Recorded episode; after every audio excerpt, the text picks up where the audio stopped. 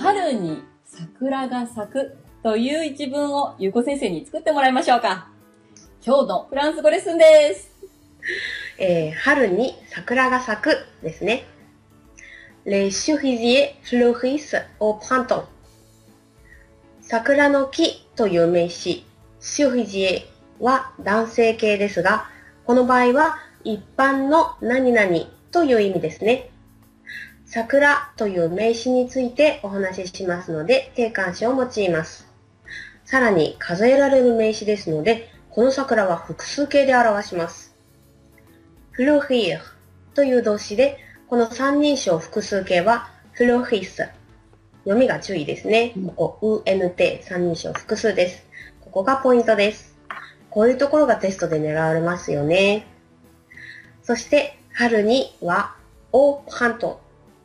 Les cerisiers fleurissent au printemps。